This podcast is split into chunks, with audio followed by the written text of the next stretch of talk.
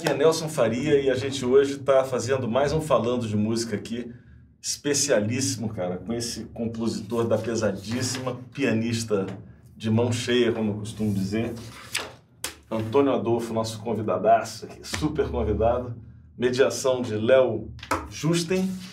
E só para dar umas credenciais rápidas aqui desse compositor, que, que aliás, bicho, é um amigo de longa data. É. Né, Adolfo? Quando E- você chegou no Rio, né? Me lembro. É, é. Que ano foi aquilo? 80 e... 87. 87. 87. É, E foi, foi um dos primeiros É, caras que me, 30 deu, anos, né? que me deu a oportunidade aqui no Rio, né? É, Você- De cara pintou um free jazz, não teve? Pô, logo que eu cheguei Disco, aqui, eu fui né? fazer o Free Jazz, cara, com o Antônio Adolfo. É. Me- alguém me recomendou para ele, não lembro se foi o Marinho Boff, alguém que. Acho que foi o Mauro Senise. Foi o Mauro É, Senise, exatamente. ele. Tinha E aí, recomendado, é. o Adolfo falou assim: vem aqui em casa. Pô, fui tremendo, levei guitarra. tá? Porra, Antônio Adolfo, que isso? E agora assim, pô, Nelson Faria. Mas só para você ter uma ideia, cara, Antônio Adolfo, é... fala um pouquinho da. Só quem, quem já gravou composições do Antônio Adolfo, só de leve, que tem uma listinha. Stevie Wonder, encabeçando a lista, né? Bicho, tem uma música gravada pelo Stevie Wonder, deve ser genial, né?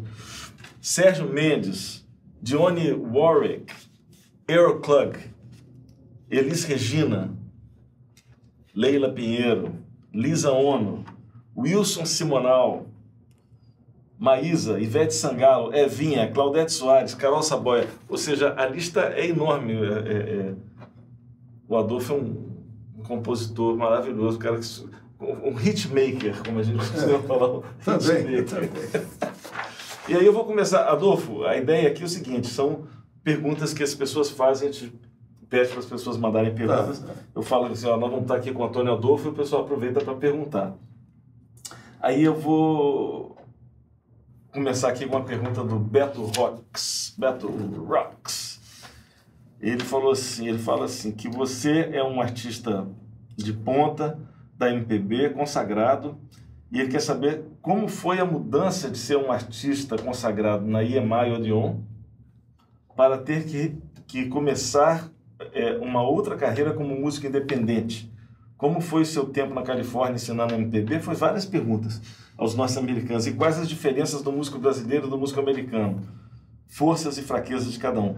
Tem três perguntas numa só aqui, né? Então vamos uma por uma. Uma por uma. Vamos lá, do IAMAI para recomeçar como músico independente. É Eu não sei dessa história, como é que é isso aí? Antes da Yamaha, eu tinha feito algumas gravações, com- tinha o trio 3D, né, com, teve várias formações. Luizão Maia, Luizão Maia, Luizão Maia entrou na, na Brazuca. Mas, Ah, na eh, Brazuca. 3D, era, a primeira formação era eu, Cátio Pomar no contrabaixo, Nelson em bateria. Depois aí o Cátio era argentino, ele, mas ele, ele voltou para a Argentina, tinha uma noiva, não sei o quê. E aí o Sérgio Barroso, ah, entrou, Barrosão. o Nelson continuou. Também teve Carlinhos Monjardim no baixo. E Chico Batera também tocou no, no 3D. Então a gente gravou alguns discos pro 3D na RCA. Naquela época, as gravadoras grandes, assim, a gente gravava disco Instrumental. de um trio, assim. É. É, e também teve a moda dos trios, né? Também teve isso. Eu entrei naquela fase, comecei a tocar naquela fase que estava pintando Tamba Trio, é, Zimbo Trio. Que, que ano é- foi esse, mais ou menos? Só pra ter uma- 63, 64, 65. Foi pós E aí? Bossa Nova isso. É, pós, pós-Bossa Nova. pós o... Foi quando começou a pintar, o, acredito, o programa Fino da Bossa, aqueles festivais do Teatro Paramount em São Paulo também, onde se projetou muita gente, né? Elis é, e tanta gente. Uhum. E aqueles programas da, da TV Record. Mas o Trio 3D a gente acompanhava vários cantores, né? O próprio Simonal a gente acompanhou na época, Helena Pittman também. E, e a gente fazia discos com, com músicas. Outro dia mesmo estava ouvindo uma gravação que eu já tinha esquecido lá no Japão, do Trio 3D. Eu acho que era uma coisa pirata que eles conseguiram lá. E lançaram uma música do Marcos Vale, né? Pelas ruas. Estava ouvindo isso ontem, anteontem. Era um frevinho que ele fez. E aí, depois do 3D, eu ainda tive um conjunto 3D, que tinha, era o trio, no caso, o trio 3D, aí no caso era eu, piano, Manuel Guzmão no baixo, que foi do, do Copa Trio, e tinha, a bateria era o Nelsinho, mesmo que tocou antes do 3D, e Elinho Delmiro, aí virou conjunto 3D, não era mais o trio 3D, né? virou conjunto 3D. E os cantores Eduardo Conde e a Bete Carvalho. Era uma, era uma curtição, a gente com 22 anos, 21, 22 anos, assim. Fomos convidados para fazer um disco nos moldes do Conjunto Sérgio Mendes, 66, né, naquela ah, época que o Brasil 65 estourou, 66. E foi muito divertido. Gravamos músicas brasileiras também, algumas músicas adaptadas para o ritmo brasileiro. Mas aí depois vieram os festivais. Então, os festivais, antes dos festivais, estourou Samarina de cara, a nossa música foi assim, puf. É, é até hoje é o meu maior sucesso com o Tibério Gaspar, né? Parceria. Ele fez as letras, ele fez a letra do Samarina, de todas as outras daquela época, e eu fiz as músicas. Né? E o Simonal estourou com a música, foi gravada primeiro pelo Márcio Lotti, que já até já veio ah, aqui no programa você. O grupo também gravou, e o Simonal veio, mas veio com força total. A música assim, se eu pegava a rádio, tocando, passava de uma rádio para outra, estava tocando, assim, foi, foi primeiro lugar no, na parada, né, assim, de, de execução. Imagina isso, cara. Que, que é isso? Pois é, e com isso, aí começou o pessoal lá fora a gravar, Sérgio Mendes, como você falou aí, né, Steve Wonder. E aí veio a ideia da gente formar, foi até a ideia do próprio Tibério, por que a gente não forma um conjunto é, para interpretar as nossas músicas?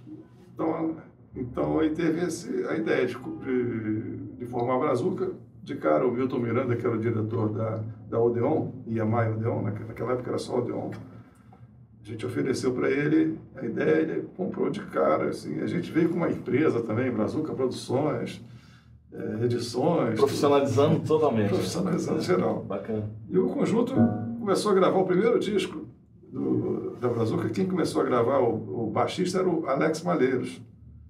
Mas o Alex foi tocar com Ed Lincoln, fazer aqueles bailes do Ed Lincoln, conjuntaços de, de baile, assim, fantástico. Alex Malheiros, todo mundo sabe. É, é Azimuth. É, Azimuth, né? Baixista do Azimuth. E eu chamei Luizão Maia, que era um garotão ainda, tinha 19 anos, talvez 20 anos no máximo. Luizão foi tocar baixo. Era o Luiz Cláudio Ramos, arranjador hoje do Chico Buarque também, na guitarra. É, Vitor Manga na bateria e piano baixo. É, e eu no piano elétrico. Até trouxe o primeiro piano elétrico Rhodes, né? Fender Rhodes. Olha só. A ser usado aqui no Brasil foi, foi trazido é, para mim, né? Olha que é, Na verdade foi até o Sérgio Mendes que comprou para mim, aí eu trouxe o piano. E o então a gente usou, uma das características do, do grupo era ter esse piano Rhodes, tinha as duas cantoras, que era uma coisa meio Sérgio Mendes também, e as músicas eram só nossas. Primeiramente era só nossa, mas acabou que a gente começou a cantar outras músicas de outros, de outros autores também. E aí fizemos o primeiro disco da Brazuca, veio Juliana no, no festival, é, então o conjunto cresceu, fizemos até um compacto simples. Juliana, né? essa que você estava não? Essa é a Luciana. Essa, essa é a Luciana. É. Juliana como foi? Tá da Juliana, é. Confundia a Juliana com a Luciana. Então a gente estava com tudo em cima, quer dizer, fez um sucesso pop, né? Fizemos o Brazuca 1 e Brazuca 2, uma formação que já tinha o Paulinho Braga na bateria, que o Vitor Manga infelizmente tinha falecido, e foi tocar com o Simonal no México, na volta ele ele não estava muito bem, estava com problema de saúde, então ficou o Paulinho Braga tocando bateria, e uma das cantoras foi embora para o México, porque naquela época estava uma debandada brasileira incrível de artistas indo para o México, né? Tamba Trio, Beni Ribeiro, Leni Andrade. Lenia, e aí o, o Vitor não, não, não, participou dessa nova formação, né? Foi o Paulinho Braga. E a gente fez o Brazuca 2, que depois teve músicas que emplacaram até recentemente nas discotecas de Londres. Essas... Teve um revival disso, né? É, teve um revival disso aí também. O conjunto até hoje é, já vê, às vezes, o LP, assim, vendem por 1.500 reais, assim, é difícil, é difícil achar. E, então, com isso, eu fui para os Estados Unidos. Aí que vem a, pergunta, a resposta para a pergunta dele, né? É, eu fui para os Estados Unidos e realmente passei uma fase assim procurando um contrato com uma editora e acabou que eu voltei para o Brasil.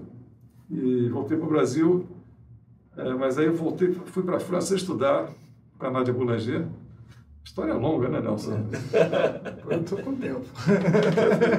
História longa. Então fui estudar com a Nádia Boulanger em Paris e nessa época eu estudei harmonia, aí voltei ao Brasil, estudei contraponto, foi quando, quando nasceu a Carol, em 75.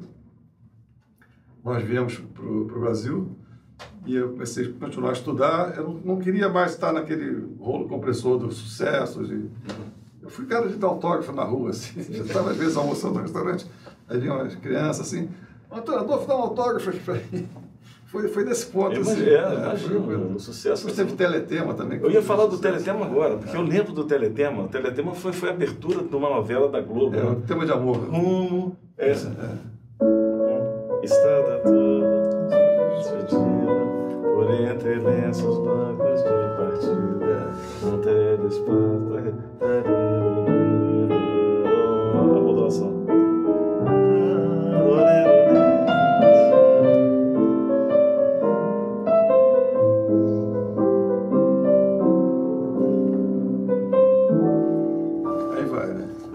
Um sucesso. Você não, você não, você Eu, não tem eu pego, ideia. eu pego. Você não tem Eu ideia. tenho inconsciente que eu sei Não isso. tem né? ideia. Essa música até hoje, eu, eu faço show, você fez uma vez um show comigo Sim. há pouco tempo, né? É, sim, é. Se Essa não tocar música. essa Marina e essa, pelo menos, É. o pessoal do o O Cascavel pessoal te que bate. E o Cascavel. é. virou hit instrumental. E o Cascavel era instrumento, instrumental. Instrumental. Essa tem a letra, quem cantava era. Quem cantava isso?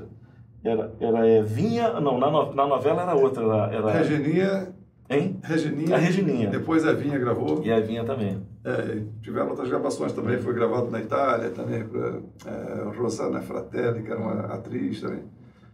E, bom, aí depois disso que eu estava estudando, aí, aí que eu voltei a estudar mesmo, queria aprender mais música.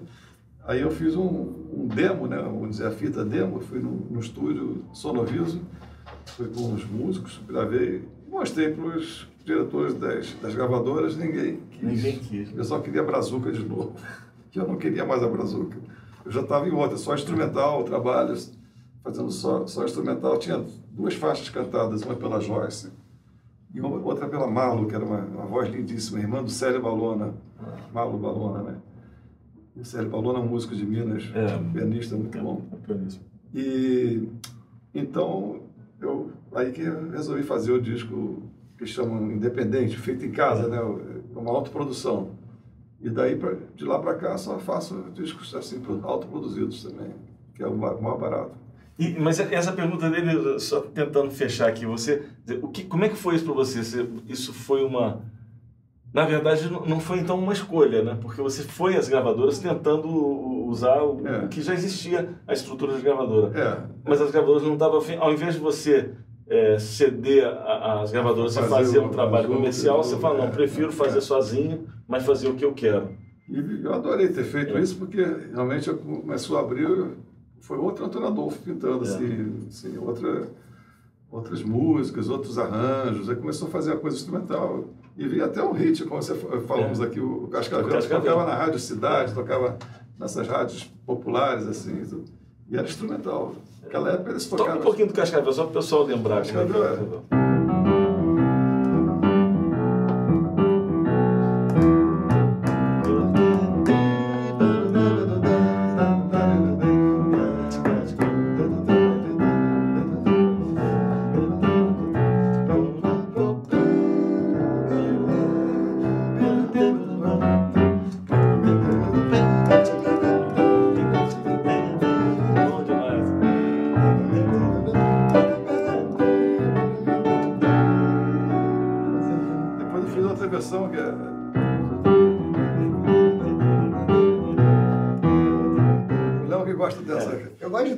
Mas essa é mais pra guitarra, fica um negócio. É, vem o compasso ternário, ela É. segue pela frase, né? Essa aí dá uma rasteirinha aí. né? Dá uma rasteira.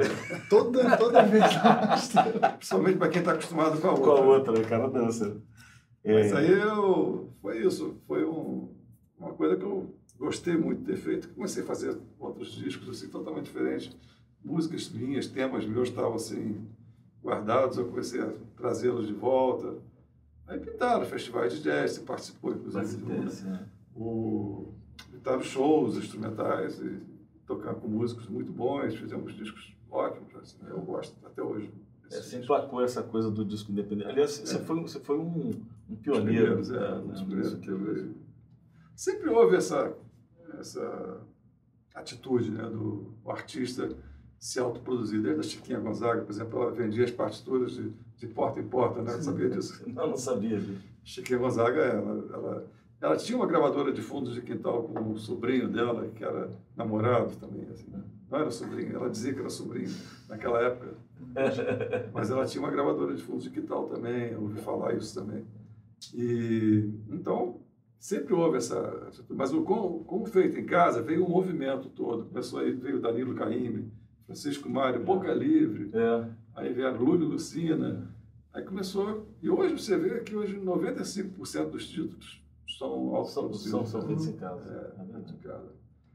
Mas hoje em dia é feito em casa mesmo, o cara tem um estúdiozinho em casa, né? É verdade. Na época é é dito feito em casa, mas você teve que ir para o estúdio. É, fazer. na verdade, É. a produção era caseira, autoproduzida, né? Mas eu gravei no estúdio, som no viso. As capas, primeiro, eram carimbadas uma a uma, sabia? É mesmo? Eram feitas, às vezes, tem, tem capas até que tem desenhos, assim, crianças que, às vezes, amigos, filhos de amigos, assim, iam lá para casa e ficavam desenhando aquelas capas. E depois eu fiz um carimbo, aí um, deles, um, um dos, um daquelas, uma daquelas capas carimbadas, Aham. ficou sendo a matriz. Mas era, a capa do LP era impresso na parte fala? Na frente ou no a verso? capa. do verso, né? Não, na, é na, na parte interna do papelão, a parte que, a que, que não é brilhante, né? Ah, tá. A parte fosca do A parte papel. fosca. Ah, A gente fazia o contrário, em vez de ser a parte branca que ficava como base, não. Era a Ah. parte fosca. Ah, eu lembro. Eu Você lembra lembro disso? disso. É, a capa, era linda aquela capa, né? já mudou capa. completamente. E tinha um carimbo mesmo feito em casa. hein? Mudou, mudou o paradigma mesmo, É. tudo, até de capa, né? É, aí eu viajei o Brasil inteiro divulgando isso. Tinha uma Belina naquela época, botava piano elétrico e a Belina cheia de disco. Quando acabava os discos, eu voltava para o Rio para reabastecer. Você- Vocês, eu- eu- isso não está na pergunta aqui não, mas eu vou fazer uma- essa pergunta. Desculpa, Léo, depois Não, você não. continua aqui. Por. Porque me veio aqui um negócio que eu lembrei que você, não só você, mas tem uma rapaziada que fez muito isso, que foi é, construir plateia nas universidades, Exatamente. fazendo show nas universidades. Fiz muito isso. Como é, como, é, como é que era isso? Mas você combinava com, com, com o Grêmio lá? Falou, olha, eu vou numa sala lá e falo, Tinha, Ou no auditório da Fiz muito isso no interior de Minas, fiz no Nordeste isso. Eu fazia uma viagem anterior, fazendo os contatos e já vendendo os discos nas lojas, porque eu fiz um programa de televisão muito popular e, e acabou que todo mundo assistiu, assistiu aquele programa em que aparece eu vendendo discos, depois eu tocando a música no violão e cantando e tocando. E aí então fiquei famoso de novo, mas de outra forma. Uhum. O, cara que fez o disco independente, Yeah. feito em casa. Então eu chegava nas cidades, assim, procurava as lojas e nas lojas eu perguntava sobre os diretórios acadêmicos, quais são as, as universidades que, que realizam coisas aqui. Aí o cara falou, ah, tem a universidade aqui de, de Lavras, entendeu? Aí eu ia fazer um contato lá. Mas enfim, eu armava isso tudo, aí um mês depois eu voltava com o conjunto. Olha o conjunto que voltou comigo tocando. Eu, né, no piano elétrico, eu levava sempre piano elétrico. Cláudio Caribé, a bateria, não sei se você se lembra claro, dele. ser muito. Vitor Assis Brasil, no sax e, e gaitinha, que ele fazia, o Samarina com a gaita, maravilhosamente. E o Tião Neto no contrabaixo. Ah, O Tião Neto tocou com o Tom Jobim, com o é, Sérgio Mendes também. É. Então, Toquei muito com o Tião. né? Grande figura, né? grande figura. Tião, ele morava em Niterói, tinha uma Isso. gig lá num, lugar em Niterói, ele sempre me chamava, eu ia pra lá. Ah, é. Pô, a gente ficava tocando teltas, era uma delícia. Gig, gig mesmo, de bar, assim, sabe? Ele é um ótimo companheiro para viagem, assim, É, cara, mundo, assim. Foi, então a gente voltava, assim, voltava um mês depois fazendo uma turnê. Assim eu fiz também lá, no Nordeste, fiz interior de São Paulo também. Mas, Quer dizer, eu armava com antecedência, mas em Belo Horizonte, por exemplo, eu armava na véspera. Tinha um amigo, Afonsinho, que era, trabalhava... Meu no- caro amigo Afonso, né? Esse não. Não, não, não é jogador de futebol. O Afonsinho era amigo também, é um cara amigo também. E o Afonsinho, eu conhecia todo o pessoal de Belo Horizonte, ele trabalhava como divulgador de uma gravadora, mas ele me ajudava também, entendeu? Aconteceu isso umas duas ou três vezes, dois divulgadores de, de gravadora me ajudavam, achavam legal a minha ideia de fazer Independente. independente. Então ele conhecia todo mundo. Então ele falava, ah, vamos amanhã na PUC, não sei o quê, vamos na, na engenharia, tem um pessoal bom. Aí eu levava na hora o piano, armava quando era a hora do almoço, assim, o pessoal saía para almoçar, assim, que acabava as aulas da, da manhã, armava um piano, assim, no, no lugar, começava a tocar, aí vendia-se os discos, tinha uma estantezinha. Que esperto. Empreendedorismo violento. Você também é um empreendedor, Nelson. Acho incrível. Você- Mas é sem internet, Você- sem Instagram, Não, sem é. YouTube. Ou se sem tivesse, hoje é muito mais fácil. É, hoje, hoje Hoje eu faço esses é... discos com, É. com o pé nas costas até, Uhum. porque já tem a distribuição toda. Uhum. Mas claro que para disco físico, o que mais vende ainda é o show, né? Assim, É, é, é. Tem que ter show, senão não vende. Disco físico acabou, É, né? acabou. Começou a vender nas, nas livrarias, disco vendendo nas livrarias. É, E- porque as lojas específicas É, lojas. de disco mesmo É, acabaram. acabaram. Ainda tem no Japão, né? Tem no Tower É, Records lá. É, e. Disc Union, né? É. Tal, é. Mas a, é, foi uma experiência muito incrível isso aí. Foi muito incrível. Eu me sinto muito fortalecido por aquilo. Aquilo me deu muita experiência, me deu muito chão, assim, muita força também. Aí fui fazendo vários. Foi uma das minhas peripécias, atividades. É, então, a pergunta que tem a ver com o lance da produção independente da Silvana Leal. Ela fala o seguinte: você é um dos pioneiros da produção independente. Como é que você enxerga o cenário de divulgação hoje no Brasil? E qual é a dica que você daria para os artistas divulgarem os seus trabalhos? Contratar um profissional ou o artista assumir mais essa, essa, Atividade. essa atividade? É, eu acho que depende do, do âmbito que você quer atingir, né? Depende de como você quer fazer. Mas é, hoje em dia eu acho que a internet pô, facilita muito, né? Você vê que é mais democrática a coisa, no fundo, né? Naquela época inicial, antes de eu fazer meu disco também, se você não fizesse por uma gravadora, você não tinha como chegar Estrutura. as rádios, ou a imprensa, tudo, era tudo feito pelas gravadoras. Até eu me lembro que os caras de, de redação de jornal, eu entrava nas, nas redações, Ribeirão Preto, chegava lá com uma caixa de disco debaixo do braço. "Olha, Eu sou Antônio Adolfo, Arará, Samarina, eu- programa de televisão, vocês viram aí?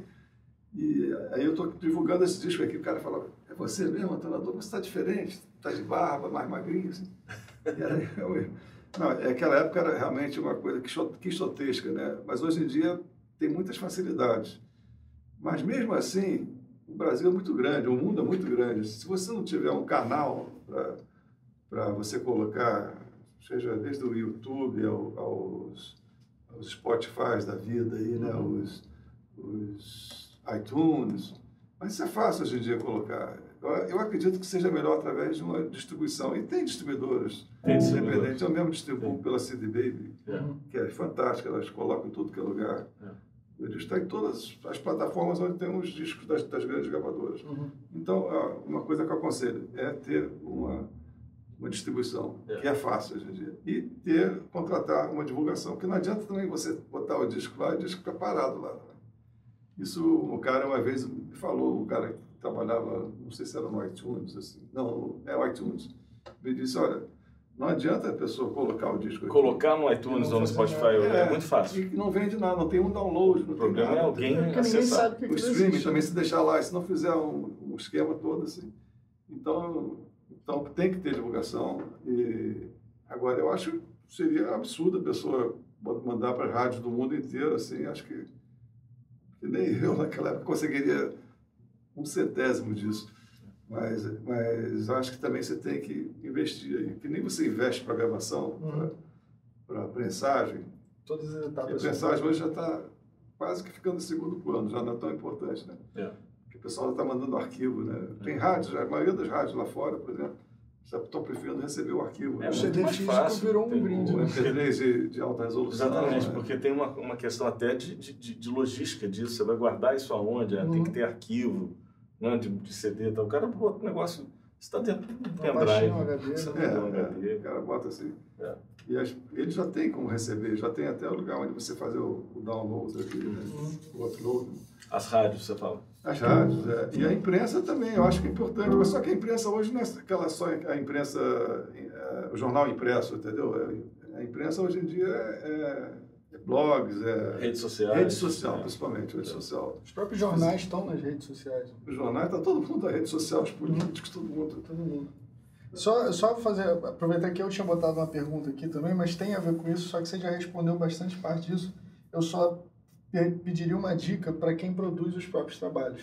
Que eu acho que essa a Silvana perguntou mais de questão de divulgação, não sei o quê. Você tem alguma dica para quem produz os próprios trabalhos? De, tanto de, de Uma dica, dica técnica, assim, como eu dizia, assim. Qualquer, qualquer dica para produção. É tipo um artista que quer produzir os, os, próprios trabalhos e não sabe nada sobre o ramo. Olha, a primeira coisa que eu alerto é a questão do direito autoral. Você não pode lançar nada, nem colocar nada em lugar nenhum sem ter autorização dos, do, dos detentores dos, dos direitos. direitos. Autor ou, e, ou editora, dependendo uhum. do caso. Né? Então você tem que fazer isso levar a sério, senão você está arriscado a perder tudo daí para cadeia se você não, não fizer a coisa direito. Mas acho que isso é uma das primeiras coisas. Outra vez, outra coisa, eu acho que não adianta você fazer uma coisa que não tenha qualidade técnica também, é uma gravação rota, assim. Acho que ninguém quer ouvir, a não ser que seja um documento, sei lá, um histórico. Histórico, assim. Não sei, Pô, resgatei aqui, acho é, Hoje em é, dia não tem é, mais como aceitar. É, exatamente. Hoje em dia não tem desculpa. Porque não, não vai tocar num, num rádio, não vai tocar numa, numa rádios, inclusive, a maioria hoje em dia, grande parte são na internet. E hoje em dia também tem as rádios satélites, né, que são que tem um âmbito assim, incrível, atinge assim, a rádio, por exemplo, dos Estados Unidos, a Sirius, que não é só Estados Unidos, vai para o Canadá também, uhum. é da costa a costa. Então, o disco que está tocando em Los Angeles está tocando também em Ontário, no Canadá.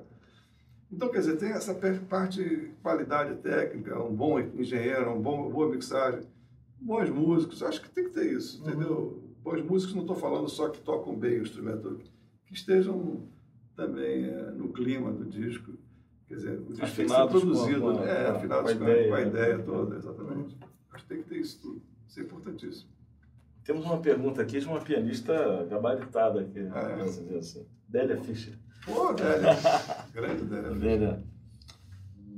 Ah, Adolfo, como você trabalha e ensina o repertório para piano solo?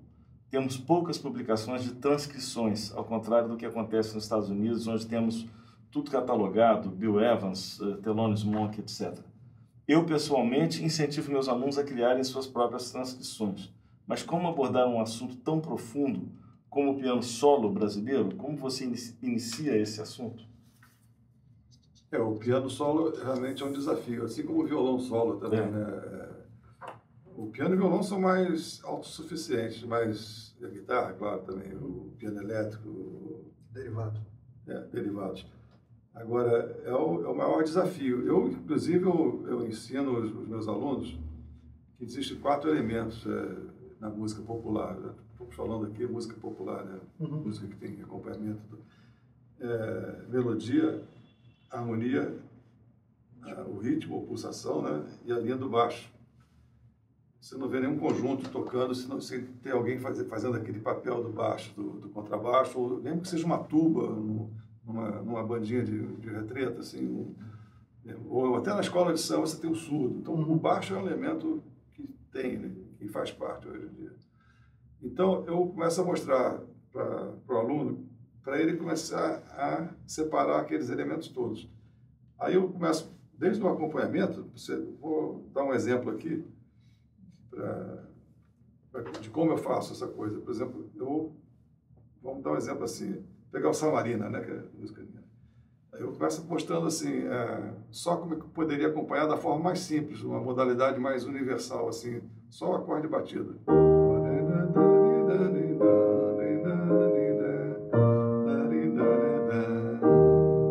Bem simples, para aluno iniciante.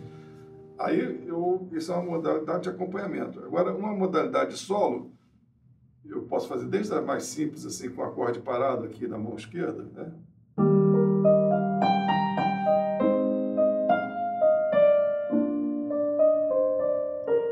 né? A um acorde batido, por exemplo, no modalidade universal ainda, não estou entrando no ritmo de toada, por exemplo, né?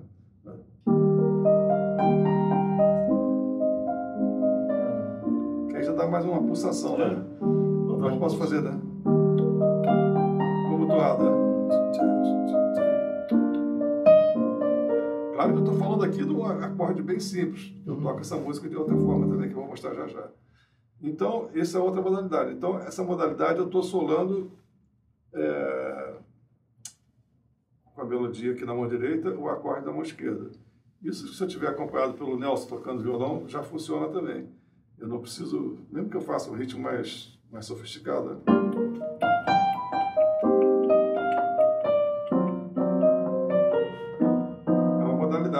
melodia na mão direita e acompanhamento, quer dizer, sem o baixo ainda. Agora, aqui, quando eu fiz o acompanhamento, né? entrou o elemento baixo. E aqui o elemento harmonia e ritmo. Está vendo que está sempre faltando um elemento. Né? Aqui faltou o elemento baixo, né?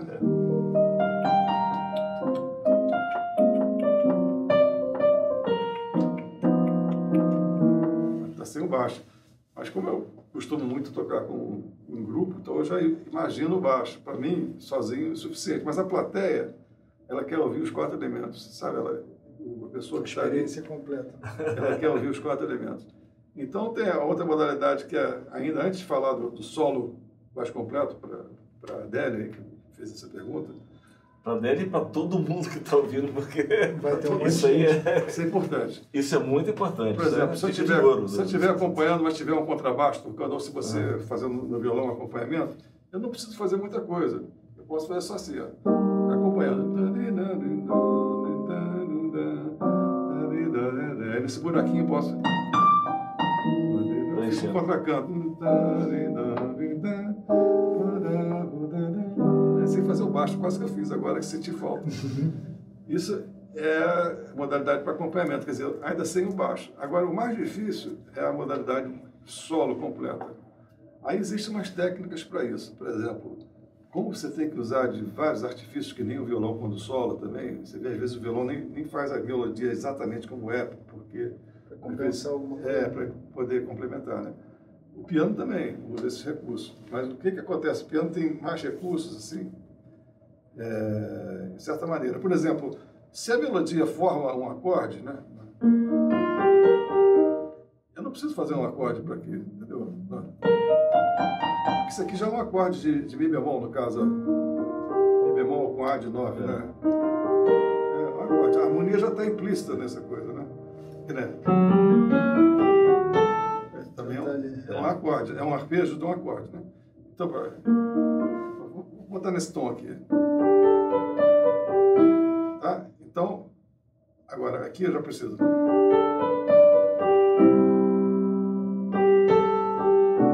Cada, cada compasso que vai entrando e que tem uma nota que eu posso apoiar, eu apoio com um acorde onde a melodia é a primeira voz. A melodia é a voz do topo, né? do top, né? assim, de cima. Então, pra...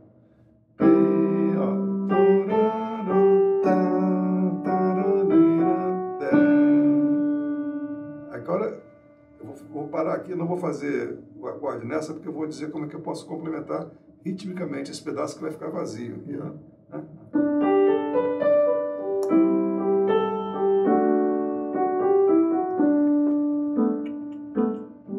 Então eu complementei com, com o ritmo, né? Check, check, check. E aí eu deixo a mão esquerda livre para fazer o baixo. né? Porque não, não precisava de acorde, você lembra?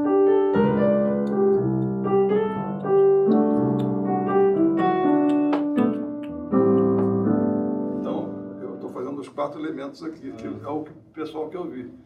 Tanto que certas músicas, por exemplo. Desculpa, melodia, harmonia, ritmo e, E o baixo. e o baixo. linha do baixo. é.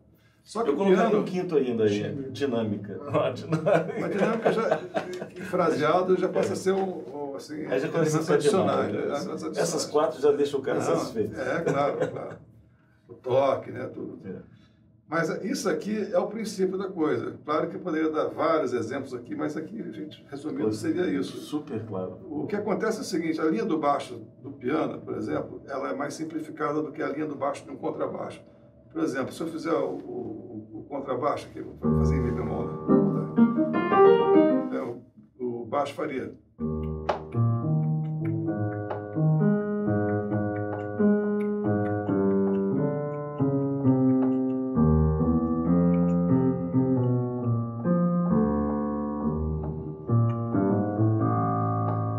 Mais completo. O que eu- faço no piano é uma coisa mais simples. É o baixo simplificado. É no máximo a quinta. Máximo isso.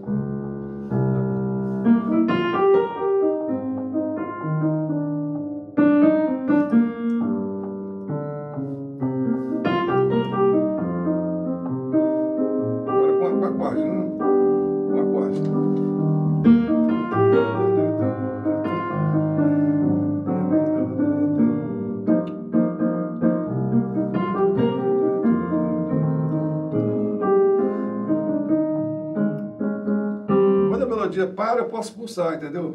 Às vezes a própria melodia já dá o pulso, que é o caso da introdução. É, já foi. É. Tudo tem pulso, né? É. Então, não tem espaço para complementar. Mas agora, agora. Aí tem que complementar. Eu complemento com pulsação quando a melodia para. Então, é, revivendo aqui a coisa toda. Isso é um didata nato, Cara, hein, eu tô cara? aqui- Isso é um Eu professor tô nato. aqui. Pô, que aula, bicho. Bom, Excelente. mas eu- faz tempo que eu faço isso. É. Você também, né? Nelson? Nós temos muita coisa Ele em se comum. reconhece. É Essa, verdade. né? Isso é muita coisa comum. Então aqui, ó, olha como fica legalzinho.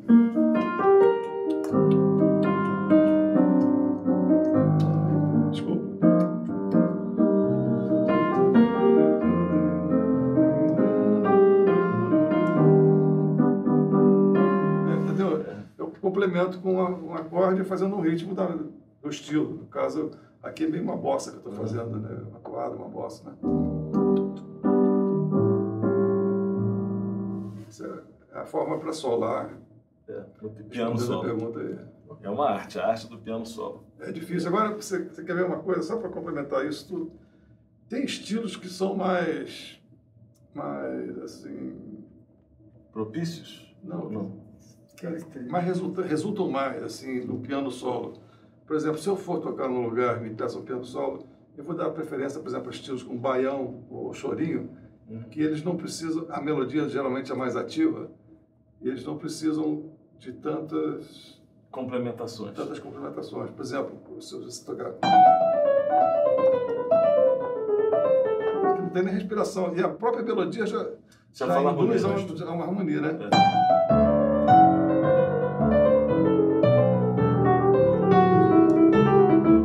precisa muita coisa, né? Ou, é,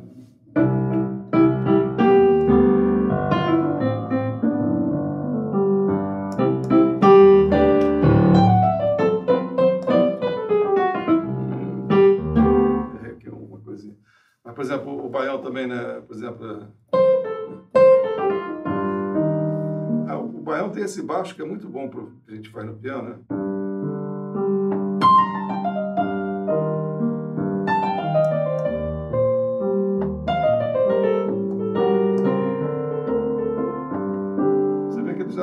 Preenche bastante coisa, só com esse acompanhamento do baixo, né? Então, não tem muita necessidade de se fazer muita coisa, de preencher tanta coisa. Que fica contínuo aquele tum. É. Tem tum. É. Posso mandar uma perguntinha? Vai. Ó, fazer a pergunta do Francisco Sartori, que se eu não me engano ele toca atualmente no Boca Livre. Se eu não me engano. Ah, é? É que eu toco com ele. É, há quantos anos você tem o Centro Musical Antônio Adolfo e como você começou isso? Foram os livros que vieram primeiro ou você veio com a escola primeiro? Olha, antes de começar o Centro Musical Antônio desde que eu voltei da Europa, que eu minutinho. estudos. Meu primeiro emprego no Rio de Janeiro. É professor do Centro Musical. Tá vendo? Não, primeiro ele também teve o Free Jazz, né? o, É, é, o grupo tocar- também. fez, tocar o disco. Trabalho e o Você gravou emprego, aquele né? disco também comigo. Gravei o disco também. É, o Cristalino. Cristalino, exatamente. É verdade. É o seguinte, antes de eu, de eu criar o Centro Musical, eu dei aula particular em casa há muitos anos também. Desde 75 eu dava aula. Quando foi em 85 que a gente criou o Centro Musical Antônio Adolfo. 85. É, porque começou, além de pessoas às vezes perguntarem, ah, tem aula, você você não sabe quem dá aula de baixo, sabe quem dá aula de, de violão, sabe? Eu dava aula só de piano e harmonia, essas coisas todas. Você acabava sendo um centro de, de perguntas. De sobre isso. perguntas, é, porque eu dava aula para muita gente que era músico, Paulinho Braga, Pascoal Meirelles eram meus alunos de piano, sabia, assim, de harmonia. Ah, que bacana. É, e tinham outros músicos também, é, pessoas iniciantes. E aí, minha casa é assim, entra um, sai outro, entra um, sai outro, era uma loucura. E aí achei legal, primeiro gente, eu tive uma salinha que eu alugava, até com o Michel Diar, que ele foi meu sócio assim, nessa sala, dava às vezes aulas de violão lá, e eu dava aula de piano. E depois eu resolvi, até foi uma ideia da, da Ana Luísa, minha mulher, da gente fazer isso num lugar, podia chamar um centro musical, uma escola de música, uma academia. Aí a gente criou o Centro Musical Adolfo, mas já foi em 85, ou seja, 10 anos depois de eu começar a dar aulas particulares. Uhum. E aí o que aconteceu? Eu comecei, continuei dando aula de piano, começava a dar às vezes aulas em dupla também, até para três pessoas. Aí comecei a convidar pessoas, colegas músicos, amigos meus, aí, quem deu aula lá no início, Omar Cavaleiro no baixo, teve o, Chico Batera, deu aula também de, de bateria. Aí o Nelson Faria foi um dos Eu primeiros. cheguei em também. 87, você foi fundado em 85, foi bem no Foi começo logo no mesmo. início. Já era né? lá na Barra? Não, era aqui Não, era no. Leblon. Era no Leblon, quer dizer. Leblon, é. E agora vai fazer, ano que vem, faz 35 anos que o Centro Musical. Só que agora tem, a- tem- eu tenho duas filhas, né? Uma fica mais no Leblon e a outra fica na Barra, que é a Carol na Barra e a Luísa aqui no Leblon. E, e agora resolveram abrir Botafogo também. mas mas tá legal, já tem um ano, tá indo bem lá Botafogo também. É uma experiência boa, a gente a gente foi dançando assim conforme a dança pintava, quer dizer, conforme tinham é, pedidos para certo tipo de coisa, mas teve muitos workshops, o próprio Nelson deu aula também, assim, workshops lá. Teve, teve uma época que eu fiz um programa profissionalizante, que saiu de lá muita gente boa, assim, Tiago Trajano, saiu o Zé Olímpio, é, Kiko Furtado, Flávio Ventura, que hoje em dia faz música para cinema, muita gente. E, e a escola passou a ser uma paixão também, o ensino de música passou a ser uma paixão. Eu escrevi nessa brincadeira uns, acho que oito ou nove livros, já. são oito ou nove livros que eu escrevi, sendo dois posterior. Porque lá fora também eu comecei a elaborar uma. E foi interessante que não existia didática naquela época para esse tipo de coisa. Eu acho que nós somos pioneiros nessa Totalmente. didática, né? É, totalmente. É, Eu, uma história muito parecida com a sua. Incrível. parecida. Eu tô só aqui Porque eu pensando. tenho, também tenho oito livros escritos, dois lançados lá fora. tá bem? Olha, É. muito parecido. Só que a, a minha editora é a Share Music, a sua é a Advance, É né? de vez, que são É, parceiras, né? São também. parceiras, né? É. Inclusive. Engraçado isso, muito bacana. Tem vários paralelos na nossa. E você participou da, da gravação do meu primeiro livro, que veio com CD, Sim, e do vídeo também, não participou daquele Participei vídeo do também? vídeo, claro. Você fez um vídeo sobre música brasileira, ele, o Jorge Helder, É, Marcos Suzano, é. é. e, e no livro era o Adriano Gifone, no livro foi Gifone. O Gifone, exatamente. É, eu fiz algumas faixas e o. E o... Quem fez mais? Ricardo Silveira? Não, não. Ah, Que tocava com o Roberto Carlos. Ai, meu Deus do céu. Eu sei, tem que olhar o Sério? livro, tá aí, Sério? depois eu pego lá pra ver. Meu Deus do céu, ele vai, ele vai ficar bravo comigo, eu esqueci. Tocou com o Ivan Lins muito Corta- tempo. corta pro Zé Carlos. Zé Carlos. Ah, o Zé Carlos, Zé exatamente. Carlos. Eu, é. eu fiz algumas faixas Isso e o Zé Carlos fez outras. do- É, exatamente. exatamente. Mas é, eu vou te falar uma coisa, vídeo eu não quero fazer nunca mais. Por sorte, o, o cara que editou o vídeo, o vídeo fez a edição na, da- na ilha, tudo, ele- era o Sérgio Barroso, que tinha um estúdio de É vídeo. mesmo, Barroso. Essas histórias. Barroso teve uma paciência, porque eu, eu fiz um vídeo, foram 200 horas de, de edição, rapaz, vídeo. Bravo. E para gravação também era um trabalho incrível. A gente não tinha todo o equipamento. Hoje em dia você pega até o, o celular, você Já pode faz alguma um ediçãozinha. é, né? pode fazer. Mas naquela época não, era tudo assim com câmeras que tinha que botar bateria toda hora, não sei o quê. E aí fazia, eu resolvi fazer externos, por exemplo, falando sobre Bossa Nova, eu fui para o Eu lembro disso, eu lembro. você- Foi, foi, Tem uma, tem uma cena que você fez aquele, naquele negócio do skate. É, ali era samba disso, funk, não É. sei o quê. É, hoje em dia isso seria tão simples, né?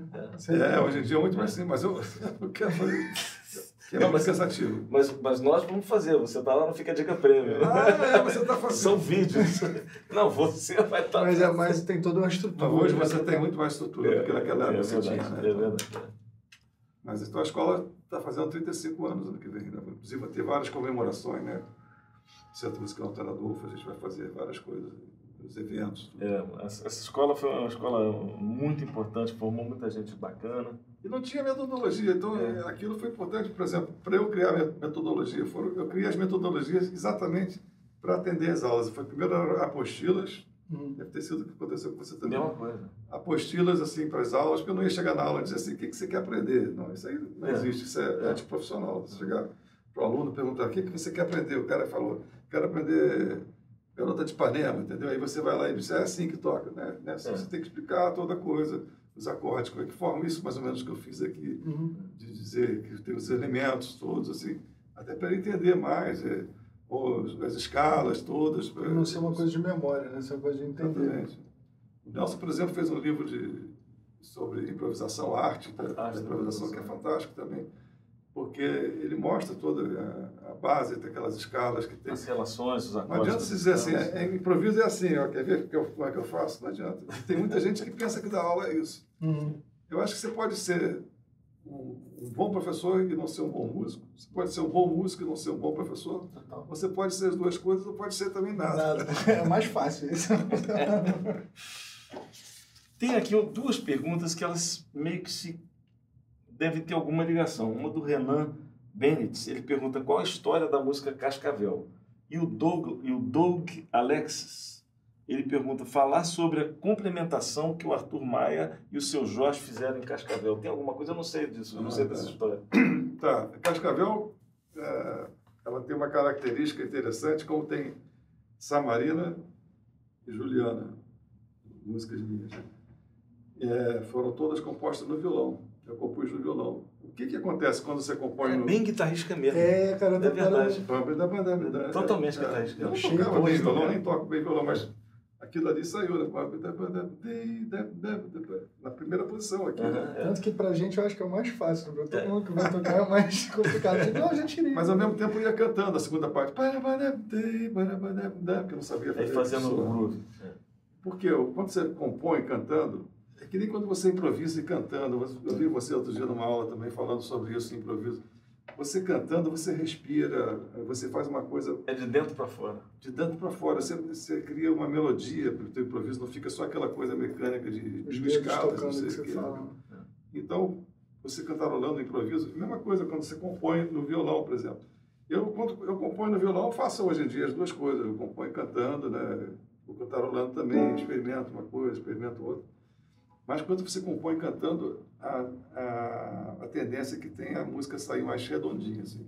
Aconteceu com Cascavel e Samarina, por exemplo. Uma foi sucesso instrumental e a outra foi sucesso geral. Assim. É.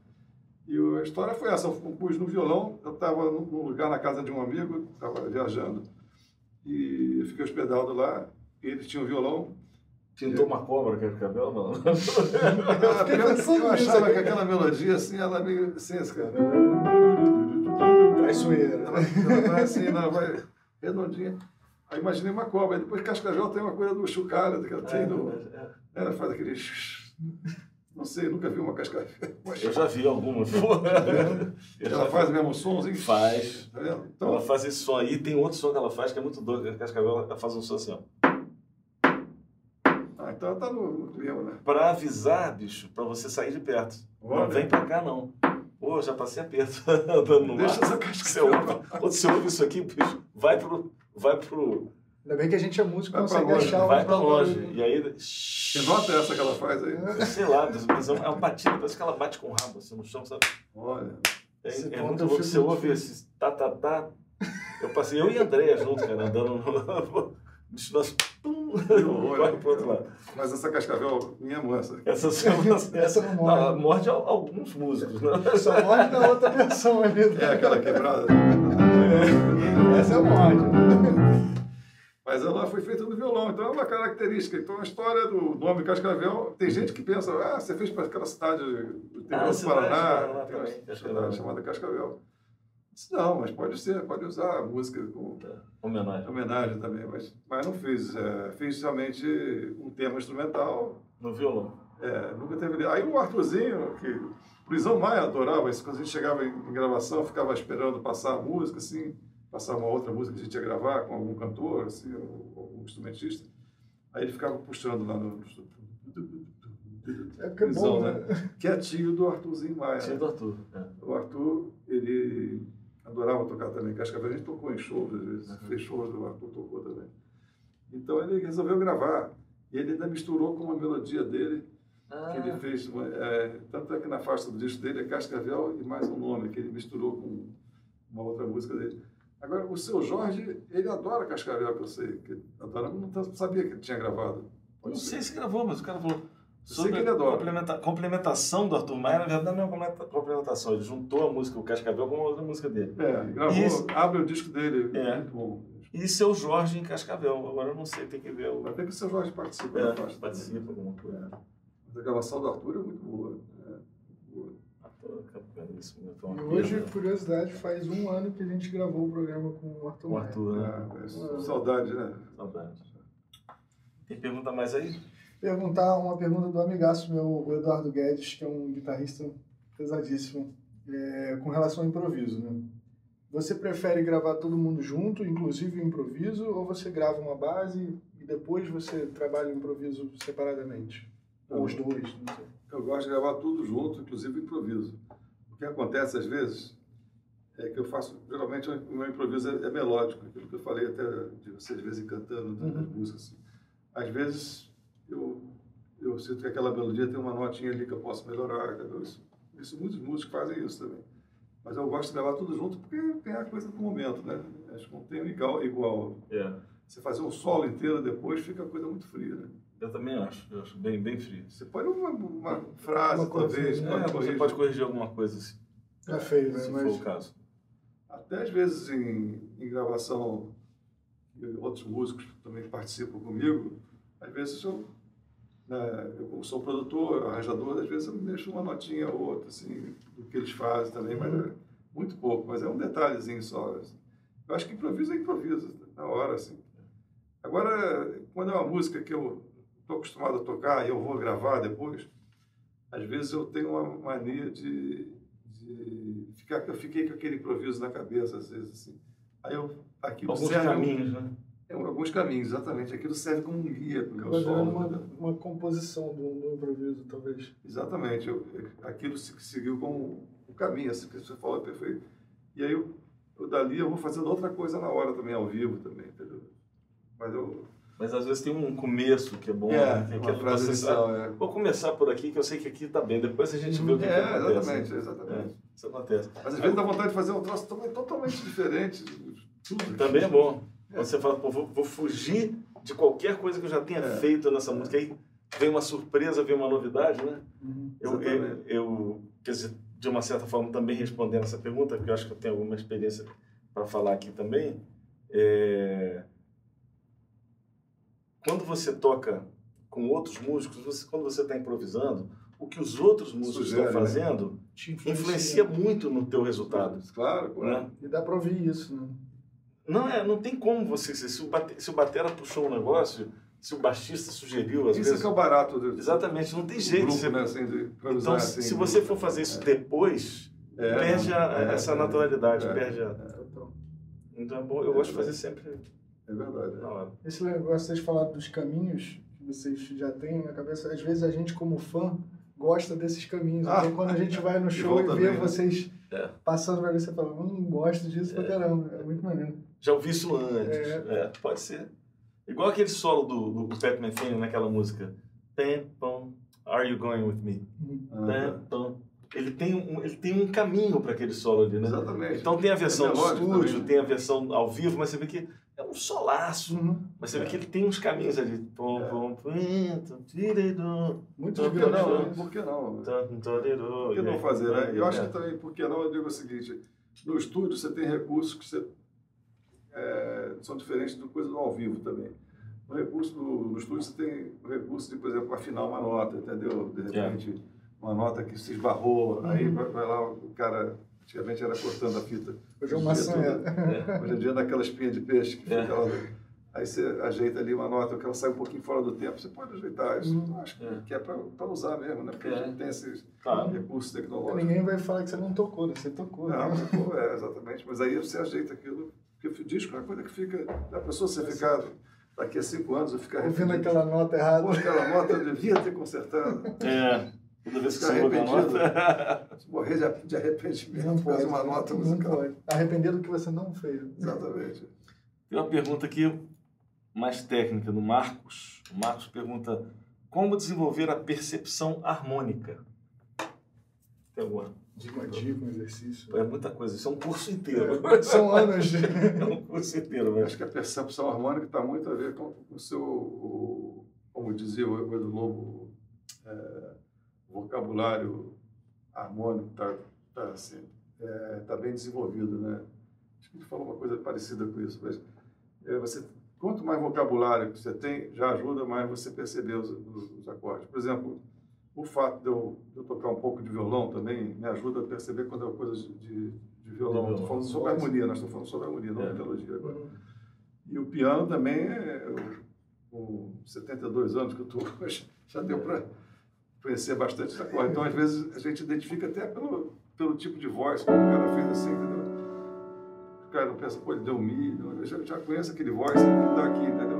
Então, eu acho que o, o, o vocabulário é importante, né, Nelson? Tem que conhecer os acordes, né? Exatamente. Porque quando você ouve alguma coisa que você já passou por ela, é. você reconhece e fala, pô, já, já toquei isso. Exatamente. Eu sei o som desse negócio é, aí. Exatamente. É. Né? Então, quanto mais, quanto mais você pesquisar e mais você é, procurar esses acordes e tocar esses acordes, você vai reconhecer eles quando eles aparecerem. E as progressões harmônicas também, né? As progressões. Exatamente. Mais, que são as mais clichês, as mais.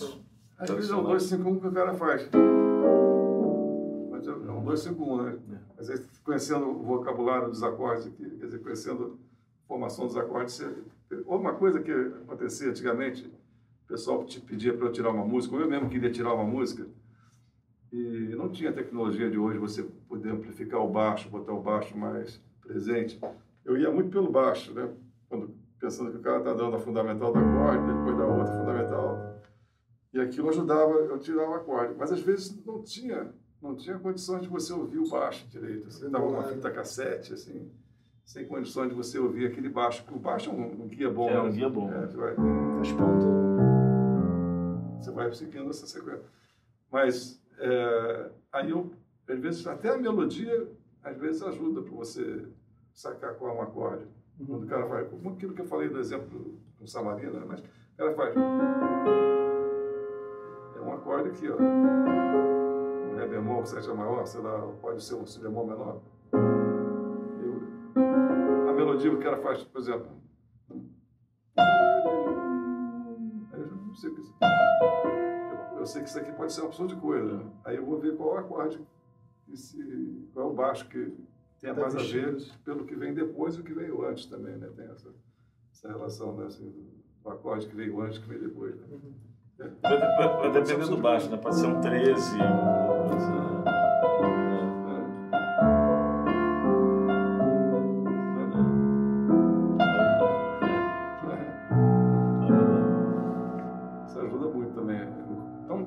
continuo dizendo, é o vocabulário. Quanto mais vocabulário você tiver, e claro, você tem que ter um ouvido razoável, pelo menos. Né? É. Nem que seja relativo, né? o absoluto, eu tenho absoluto, que, aliás, isso é uma questão interessante. Né?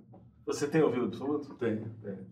Mas eu, aquele, aquela buzina que tocou aquela hora, é. eu não consegui identificar, vocês é. identificaram melhor. Não, eu tenho ouvido absoluto, assim, principalmente para o piano, assim. Também tem é isso. Engraçado, tem isso, né? Tem, Para certos timbres. O, o Ney fala isso também, que às vezes para certos timbres ele né? tem ouvido absoluto, para outros ele fica mais em dúvida. É engraçado. É. Eu acho que o piano ele tem uma, uma formante mais pura, né? Tipo, às vezes o ruído de um carro, são vários ruídos juntos, várias é. notas ah, juntas, é, não tem é. como... Ah, é. Não, piano, a frequência, assim, em geral, do, o, o tipo de, de som, assim, o timbre, né? Você já está acostumado aqui, é, me ajuda muito. Eu até até, às vezes até pela possibilidade de, de fingering, de dedilhado, né? Assim, uhum. Às vezes eu penso por aquilo, eu penso, pô, não pode ser aquilo. Cara fez um negócio que jamais faria. Eu jamais faria. Eu acho que no violão a gente tem a mesma coisa que aconteceu. Você falando isso no, no quando você estava no GT? No GT. No, no GT. Que você estava ouvindo o Wes Montgomery, ah, de sim. repente você começou a perceber tudo é, que ele estava fazendo. Exatamente. Né? É. Você percebe pelo timbre da corda que você sabe é, onde ele está. Ouve o arpejo, se você está estudando. É, é, eu acho que a percepção tem muito a ver com isso. Isso que você falou é importante. É, se você já passou por aquilo ali, você, quando você ouve aquilo sendo tocado, você fala, pô, já, já toquei isso. Você não tem como reconhecer algo que você não conhece. Que você não conhece. Então, se você está estudando o arpejo, né? Aí o cara toca um arpejo, você fala, pô, aquele mesmo arpejo que eu uhum. toquei. Né? Você não tem como saber se é maior ou menor se você não souber o que é maior ou menor primeiro. Como é que é o né? som do é. maior, como é que é o som do menor. Esse negócio de, de ouvido absoluto me deixa louco às vezes também, porque, por exemplo, quando estou falando com o instrumento transpositor, é porque eu já tenho muita prática de escrever uhum. arranjo, tudo, não de ler transpondo assim, mas, mas eu digo, ler instrumento transpositor, de tocar saxofone, por exemplo. Eu nunca toquei Você tem que ficar fazendo conta para... É, mas é, é fogo. É, hoje em dia, com prática, tudo bem, mas, mas aquilo para o cara é um ré bemol, para mim é um si bemol, entendeu? É. E aí fica aquela coisa. É... E a outra coisa, se o piano, se for tocar num piano acústico, por exemplo, que está meio tom abaixo. Aí deve ser um. Já cansei de acontecer isso antigamente. Aí a cabeça vai embora. Né? Cantar meio tom abaixo, bicho. até acostumar, aquilo levava assim um bom tempo para acostumar. O, o, o Gilson Peranzetta, É, ele tem ouvido absoluto também, também. e ele resolveu tocar saxofone e clarinete. Pois é, transpositor. É, aí o que, que ele fez? Ele teve que arranjar um saxofone em dó, E o E o clarinete clarinete em dó dó. do Costa Tá Neto. do- que é do Costa Neto, exatamente. Costa Neto jogado? Não, o- não, o Costa Não, Neto, Professor. professor de teoria aqui do IDADA. Tá, tá. E aí, o- É, então ele toca o saxofone em dó. em dó. Então quando for escrever para ele, não dó. precisa nem transpor. Não precisa transpor, para ele é, é dó mesmo. ele falou que não conseguiu. Então Clarinete, pegou esse e falou, cara, esquece, eu não vou conseguir tocar. É que você Aqui é começa o a dó, você né? toca e ouve outra nota. É, exatamente, a agonia que eu sinto também. O cara tá Entendi. tocando É. um lá e eu tô pensando que aquilo é fácil sumido. É, é, exatamente. Ou vice-versa, agora eu fiz confusão. É, na verdade. É. Você, é, não, você tem que tocar um lá. se não, como é que é o negócio? Se você escrever um Sax lá, alto. é, o, alto vai estar tocando escreveu- Fá sustenida. É, Isso mesmo. é. Vou fazer uma pergunta aqui de um pianista de mão cheia, como diz Nelson, Kiko Continentino. Grande Kiko, continente. Como é a sensação de escutar as suas músicas, as suas criações em versões de outros músicos e cantores? Que eu acho que o próprio Kiko já gravou alguma coisa sua, né? Ah, que beleza. É, é, a sensação é muito boa, porque é que nem é, um arranjo de outra pessoa também, para uma, uma música minha, mas é, é muito. Essas surpresas que vêm, em geral, são muito boas, assim, são, são en- enriquecedoras da música. Acho que acrescentam sempre alguma coisa para a música. Principalmente dependendo, se for aqui continentino, então. Com certeza. Tá né? tranquilo. Ah, ele já gravou assim uma música chamada Tudo em Menor, né? É verdade. A música é feita toda com acordes menores. Né? Posso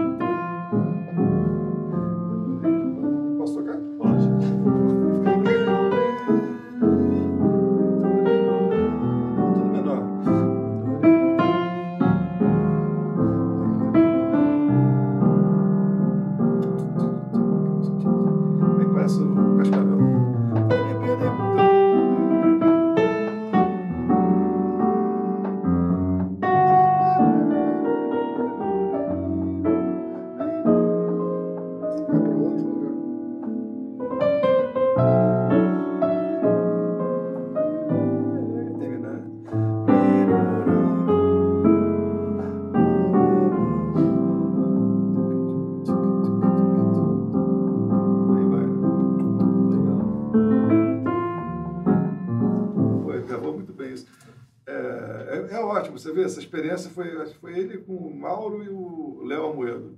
É isso mesmo que ele tinha falado. é Porque É. a pergunta era maior, a gente uma reduzida. É isso que ele tinha É, eu acho que a experiência é fantástica de ouvir, principalmente quando é bem gravado. Agora, às vezes, o cara grava com uma, bota umas harmonias estranhas, ou então troca a melodia de uma forma. Isso. Às vezes pode trocar legal. Eu Acho que, acho que eu também for. troco melodias, às vezes, de música, assim, a harmonia também eu troco de música quando faço arranjo. Que é legal isso, trocar o ritmo, assim, por exemplo, uma música, por exemplo, do N Short, eu botei em baião, assim.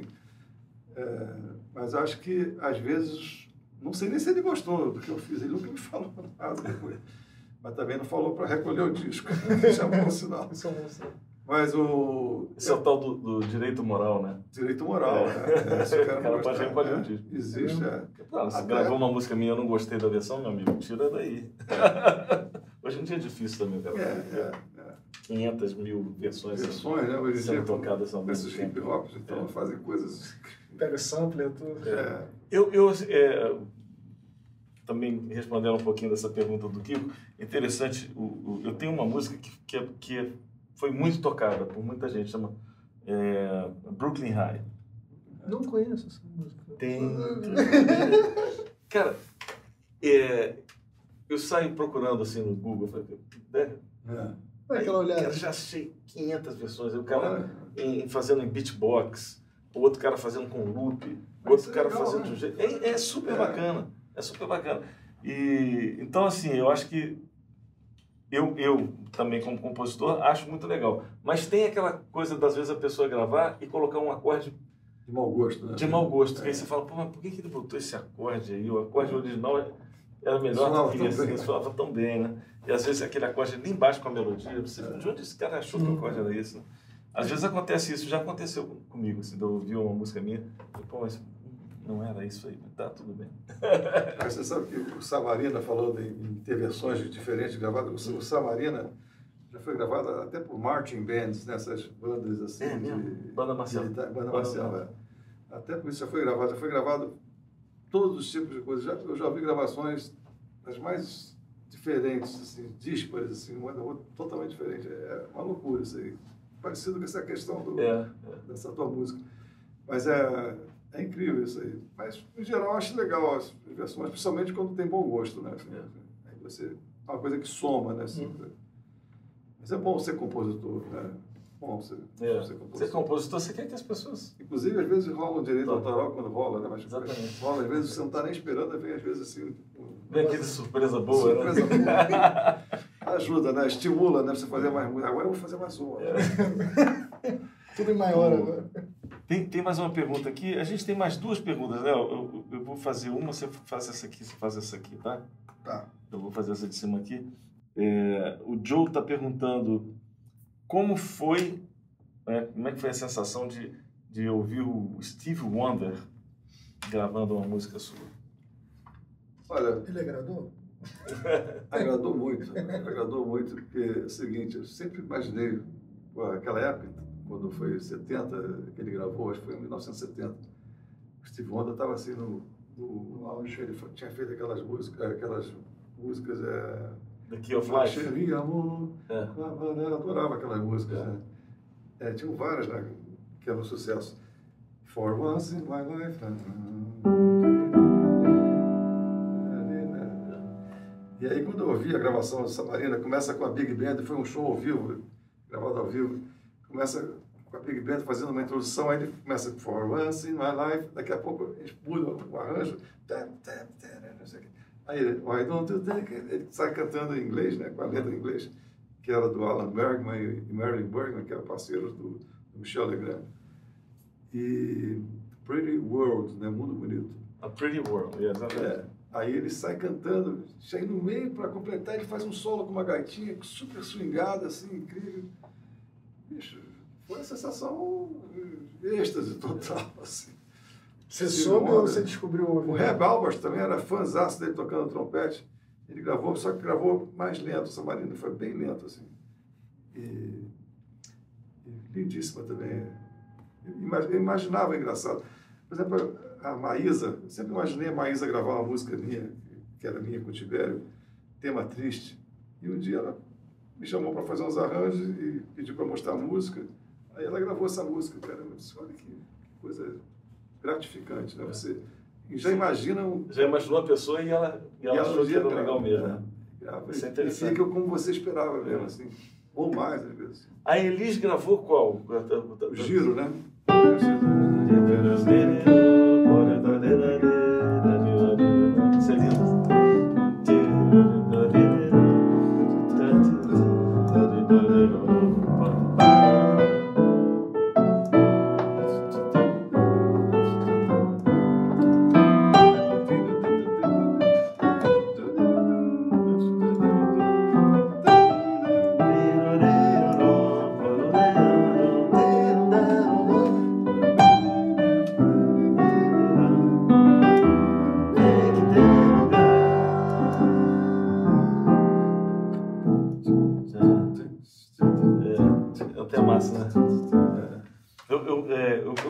Gravou isso com, comigo com a Lisa Ono. Lisa né? Ono, Lisa aquela cantora Ono. japonesa. É, ela é queridaça. É. Canta muito É um descasso lindo, né? Disco. Rio Bossa, ou Bossa Rio, É, não sei o nome. é. Acho que é Rio Rio Bossa, Bossa. Rio Rio Bossa. Bossa. Rio é do, é do Sérgio Mendes. Sérgio Mendes. Ela inverteu. É, Rio Bossa. Bossa. Cara, vamos fazer a última pergunta para fechar? Vamos. Já tá bom, né? Vai lá, só. Quer perguntar essa aqui, você? O Rafael, É, Rafael, qual, qual que você acha aqui? quem são as opções de ouro, Eu Rafael? acho que essa aqui. Essa aqui é boa do Rafael. Tá. Interessante. Vou fazer agora a pergunta do Rafael WB. É, como não cair em padrões ou clichês ao compor ou improvisar? Uma dica para isso. É, o clichê é uma coisa que você tira do bolso, assim, né? Você tem aquele clichê, tira do bolso para usar na hora, assim, principalmente quando falta ideia, né? Assim, né? Quando falta ideia, para improvisar é muito comum acontecer isso. Às vezes falta uma ideia, você fica naquele clichê ali, cai no clichêzinho ali. Mas eu acho que é até legal que ele, de repente, aquilo vai compor uma coisa também, né? vai vai desenvolver para outra coisa também. Mas eu, eu não sou muito de usar muito clichê, não, assim. Agora, composição tem um perigo, assim, aquilo, por exemplo, eu fiz o, uma música que fez sucesso, por exemplo, Teletema. Aí, aí a tendência que tem é depois você cair numa fazer, querer fazer uma outra teletema. Parecido. Né? Teletema 2, a missão. Exatamente, aqueles que nem coisa dos, dos, dos cinemas também, é. né? É... E nunca é o mesmo. Nunca é a mesma coisa. Agora, composição, quando você está muito preso assim ao mercado, vou dar exemplo assim, o mercado fonográfico, assim, que aí os produtores ficam querendo que você faça uma música de sucesso. Antônio, essa música tem que vender 200 mil discos com a cantora tal, aí, aí aquilo te limita muito, aí você acaba caindo em clichê. Isso é, isso é terrível, porque clichê, de uma certa forma, é, a, é o oposto da criatividade, né? Assim. Então, por exemplo, quando, depois que eu me tornei autoprodutor é, independente, que eu faço músicas mais instrumentais, às vezes uma ou outra com letra, assim, mas o básico que tenho feito é instrumental. Aí não tem por que criar clichê, cada vez quero fazer uma coisa diferente. E, e é, eu, tenho, eu vou descobrindo acordes, passagens que eu jamais poderia imaginar, entendeu? E eu não tento fazer igual o fulano que fez um tema instrumental legal também. Eu acho que quando componho hoje em dia Quer dizer, eu acho que que acaba com tudo isso é, é o, é o mercado, no mau sentido do mercado, uhum. as exigências do mercado. Para você fazer sucesso, você tem que ser number one, tem que ser o primeiro, uhum. tem que cada vez vender mais disco. Isso é, isso é inimigo da, da criatividade. E o clichê é, pode ser isso também, né? Mas é, eu acho que não tem razão de ser. Você vai ficar compositor para ficar fazendo clichê, com a graça? É, não faz sentido. Compositor de uma música. Aliás, quem, quem quiser também ouvir mais, conhecer mais do Antônio Adolfo, tem um programa Um Café Lá em Casa que a gente fez juntos, que é muito bacana. Ah, é, com duas versões ótimas, uma do Samarina e outra do, do Cascavel. Cascavel Foi um papo delicioso também, mas um papo mais de, de, de, de tocar também. É, de tocar e de carreira, Você... tocar junto, né? Eu toquei também. É... Aquele papo foi muito bom, né? Foi bacana, né? Então, acho que é por aí. Adolfo, brigadaço. Você... Prazerzaço, sempre bom demais. É, maravilhoso. valeu. Prazer. Papo muito bom. Obrigado, Léo. É uma honra. Obrigado a vocês que estão aí eh, assistindo o nosso Falando de Música aqui no Fica a Dica Prêmio. É, fique ligado que vai ter sempre mais. A gente está sempre chamando, convidando aqui os amigos para falar um pouquinho de música.